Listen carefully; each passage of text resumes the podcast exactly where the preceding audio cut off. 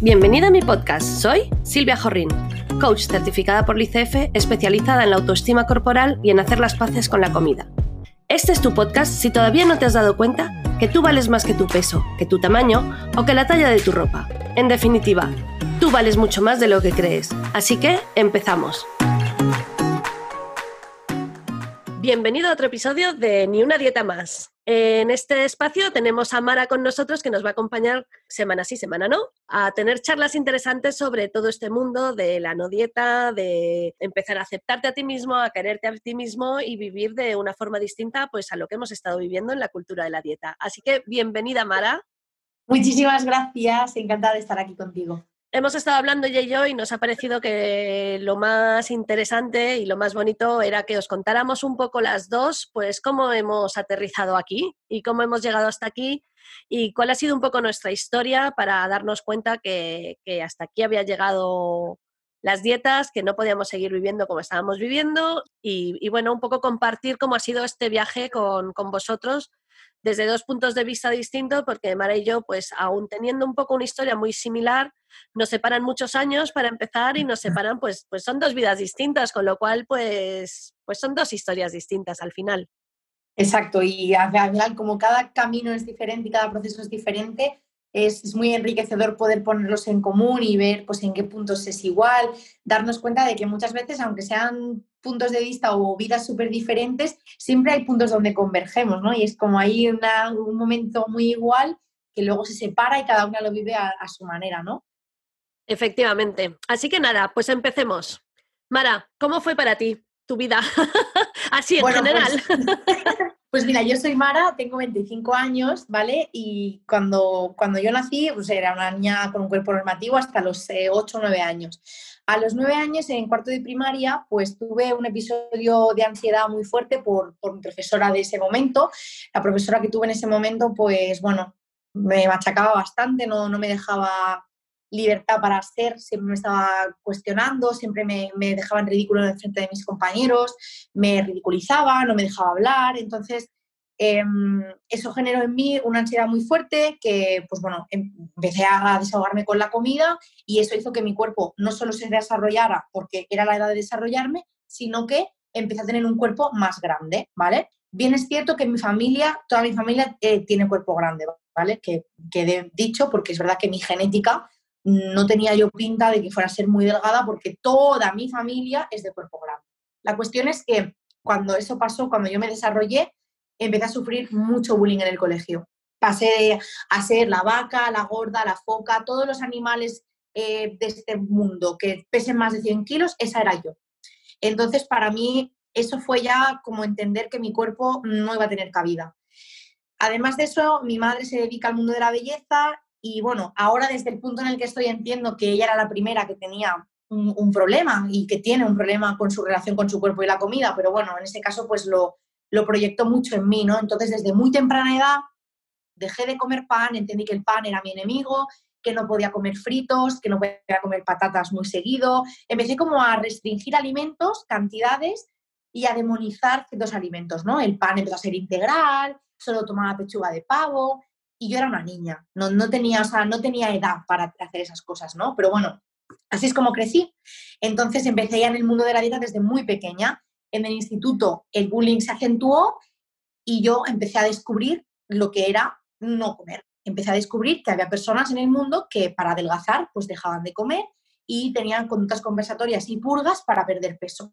Y así fue como yo empecé con un TCA, con un trastorno de la conducta alimentaria, que me acompañó desde los 13 años hasta los 23, 24. He estado más de 10 años, eh, bueno, conviviendo con un TCA, me gusta llamarlo así, porque, bueno, tampoco quiero decir sufriendo o padeciendo, lo he vivido, ha estado conmigo y lo peor de eso fue que ha estado muy en silencio. Es decir, en mi casa cuando yo conté que tenía un TCA, mis padres se lo tomaron fatal, sobre todo mi madre, y yo opté por callar y decir, vale, pues ya está, pues esto, esto no gusta, yo necesito encajar, así que mejor me lo callo y lo llevo por dentro. Entonces empecé a normalizar cosas que eran conductas de riesgo. Empezar a normalizar hacer dietas extremas, empezar a normalizar el no cenar, el no desayunar, el cardio en ayunas, cosas que todos en un momento determinado empezamos a normalizar y que no son normales. Entonces, pues con 23 años me mudé a Murcia, yo soy de Barcelona, entonces empecé a vivir sola y tuve una recaída muy fuerte con, con, el TCA, ¿no? Claro, todos estos años para mí era como que se quedaba dormidito, porque como yo no le ponía voz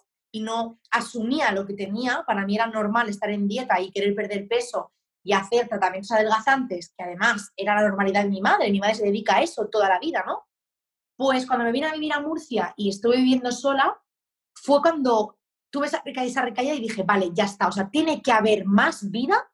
O sea, no me puedo creer que mi vida vaya a ser esto. No puede ser. Además, empecé a ver un montón de referentes, ¿no? Pues como Ashley Graham, eh, eh, Lorena, eh, Lorena, ¿cómo se llama? No me acuerdo cómo se llama de apellido, que es la, nueva de aquí de, Victoria's Secret española. No, empecé a ver como referentes de mujeres empoderadas. Demi Lovato, por ejemplo, me inspiró mucho, que ella también ha sufrido un TCA. Entonces, como esa, esos referentes que me empezaron a hacer ver que, que no podía ser, que había más vida más allá de mi cuerpo y de adelgazar. Y ahí fue cuando con mucho trabajo y, y mucha herida hay que sanar, empecé a descubrir todo el mundo de la no dieta, empecé a descubrir qué era realmente la cultura de la dieta y, y, todos los mitos que había creído y había adoptado en mi vida y que no eran ciertos y que solo me estaban haciendo daño. Y ese es un poco el resumen, poco resumido de mi vida. está, está muy resumido, está muy resumido, mujer. bueno, pues os cuento yo un poco el mío, que también, bueno, como Mara lo podéis encontrar en muchos otros sitios porque lo, he ido contando, pero yo con nueve años tenía sobrepeso y, y me llevaron al médico y en un análisis de sangre salió que tenía el colesterol muy alto. Y a partir de ahí me llevaron directamente a un nutricionista que me puso una dieta de persona mayor completamente. O sea, yo podía comer pescado, pollo a la plancha, verdura y, en mi recuerdo poco más. No, pero era, era realmente una dieta muy, muy restrictiva, muy, muy limpia de grasas y demás. Eh, mi madre hace poco me admitió que ella piensa que esos análisis se habían equivocado. que ese colesterol seguramente no, no estaba bien. Pero bueno, y a partir de ahí, pues, pues nada, esa fue mi primera dieta, fue... Em, mis padres me acompañaban todos los días a caminar ¿no? Por, por, por, la calle, entonces salíamos como en familia a caminar, pero siempre hubo un poco esa sensación de vamos a caminar por la niña, ¿no? Pues venga, pues venga, vamos a caminar por la niña, ¿no? Entonces sí que había una especie de muy pesado que se me había, que se me había puesto encima a mí, ¿no? De la niña no está bien, la niña hay que cambiarla, la niña así no se puede quedar a partir de ahí, es verdad que en mi casa ha habido mucha cultura de dieta, mucha. Mi madre es venezolana, también hay como una especie de, ¿no? de mucha cultura del cuerpo, del cuerpo perfecto, delgado, esbelto y demás. Y en mi casa se han coleccionado las dietas, ha sido colección de dietas. Mm, cada X meses llegaba una dieta nueva de alguna revista, de algún sitio, a cual más loca, a cual más absurda, pero bueno, pues seguíamos intentando y demás. Y yo debo decir que yo siempre soy una niña como muy alegre, no, no he sufrido bullying en el colegio, yo, sin em, ¿ves? No, todo eso no lo he vivido, pero siempre he sentido como esa carga dentro, ¿no? Esa sensación de no estoy bien, no soy suficiente, tengo que cambiar, tengo que conseguir cambiar. Veo las fotos ahora de cuando era adolescente y, me veo guapísima, pero y recuerdo aquella sensación de apriétate más el cinturón, eh, métete más la que se te vea más delgada, que se te, siempre necesitaba como, como algo más. Bueno, todo eso me acompañó con peso hacia arriba, peso hacia abajo, las dietas yo-yo totalmente, o sea, peso recuperado, peso perdido, hasta que eh, sí tengo la sensación que se me iba haciendo cada vez más pesado. Cada dieta que hacía le ponía todavía más valor que la anterior, con lo cual el fracaso era peor que el anterior, ¿no? Y entonces iba como con la autoestima cada vez peor y sintiéndome cada vez más consciente de que mi cuerpo no valía, de que no estaba bien. Y eso me duró hasta que me quedé embarazada de mi primer hijo con 26 años. Y esa fue la primera vez desde los nueve años que yo recuerdo no estar a dieta. Pero no estar a dieta quiere decir que esto lo hablo mucho. Estar a dieta no solo es estar comiendo poco. Estar a dieta es pensar que no estás a... y, y, sin embargo tener comida buena, comida mala, pensar si has comido mucho, si has comido poco, pensar qué vas a tener que comer después, pensar si has comido más que los invitados que han venido a tu casa. Son estar a dieta, son estar en mentalidad de dieta y eso puedes estar viviendo en ello. Yo he estado viviendo en ello unos 30 años sin descanso sin descanso. Primera vez que yo hice un descanso fue con 26 años, que me quedé embarazada y ahí fue como ahora es como si me hubieran dado permiso de la sociedad a no tener que hacer dieta, pues porque estaba embarazada, ¿no? Que eso luego también lo podemos hablar, que también, también te piden que estés a dieta embarazada, por cierto, pero bueno. Y lo viví, o sea, fue como una experiencia totalmente nueva para mí. Y ese fue el primer momento en donde yo pensé, aquí tiene que haber otra forma de vivir esto. O sea, la ansiedad con la que yo vivo constantemente de estar delgada o no estar delgada no puede ser lo único que hay. Y a pesar de eso, cuando tuve a mi hijo, pues sí sentí esa presión de volver a mi peso cuanto antes. Eh, si hubiera podido salir del hospital con la tripa plana, lo hubiera hecho, cosa que no ocurrió y además me duró muchísimo. y luego tuve otro más y luego tuve otro hijo más y, y, cuando ya tuve a la pequeña volví a caer en el, no, no, pues vale, yo a lo mejor no vuelvo a hacer dieta, pero primero voy a adelgazar esto. Primero voy a conseguir el cuerpo perfecto y luego voy a plantearme si puedo dejar las dietas o no. Y eso fue un, ida y venida bastante largo en mi vida, ¿no? Fue un ver que hay otro mundo, ver lo que tú decías, ver, empezar a conocer otros referentes, empezar a oír a gente hablar de otra forma, pero en el fondo tardé mucho en tomar 100% conciencia de que sí que hay otra forma de hacerlo y que hacer dieta es, de todos los métodos que hay, es el que de verdad no funciona. Totalmente. El que hay que evitar. Entonces, bueno, para mí ha sido un proceso como muy largo, que no he sabido hacerlo de otra manera, con lo cual no es que me arrepienta ni nada, sino que ha sido así. Y en, el momento en que ya sabía que las dietas no funcionaban aún así, hice un par de dietas muy bestias, entre ellas Pronocal, ya sabiendo que, pero es un poco como, como si fuera un duelo, ¿no? Como yo voy a dejar ir esta idea del cuerpo ideal, pero primero voy a negociarlo. Como, vale, no voy a pero primero voy a adelgazar un poco para luego ya conformarme con lo que tengo. Hasta que, bueno, pues vuelves a caer en la trampa y, te das cuenta que... Te das cuenta, y yo creo que esto también te has dado cuenta tú, Mara, que o, vas con todo sin mirar atrás y vas hacia adelante, o no se puede hacer realmente. El otro es ir dando pasitos, que está muy bien, ¿eh? que cada uno lo haga a su ritmo, pero en un momento dado hay que soltar el ideal por completo. Hay que decir, esto ya no puede ser el ideal que yo espero de mi vida perfecta. No, exactamente. Llega un momento en el que tienes que, romper con todo, efectivamente, como tú dices. O sea, llega un momento en el que ya no vale medias tintas. Y eso incluye muchas cosas y eso engloba muchas cosas de tu vida, no solamente la comida y el ejercicio o tu cuerpo, sino que engloba las relaciones que tienes, engloba los pensamientos que tienes, las actitudes y las acciones que tienes, Em, implica desapuntarte del gimnasio si lo necesitas, apuntarte al gimnasio si lo necesitas, eh, requiere soltar relaciones personales que no te hacen bien, mm, cambiar tus conversaciones, ¿no? Son cosas que parecen como muy obvias, no es que tienes que cambiar las conversaciones. Yo, por ejemplo, eh, me doy cuenta cuando estoy con personas, por ejemplo, como mi madre, ¿no? Que claro, ella siempre habla de dieta.